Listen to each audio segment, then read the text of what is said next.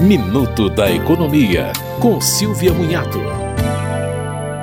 Em todas as cidades tem crescido o total de roubos de celulares com o objetivo de praticar golpes bancários por Pix. A pessoa roubada deve primeiro entrar em contato com o banco para bloquear o uso do aplicativo bancário e as transferências. Depois vale trocar senhas do e-mail associado ao uso do celular e notificar a operadora de telefonia para bloqueio do chip.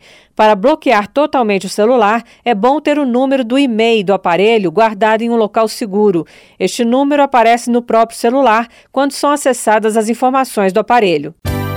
Você ouviu Minuto da Economia, com Silvia Munhato.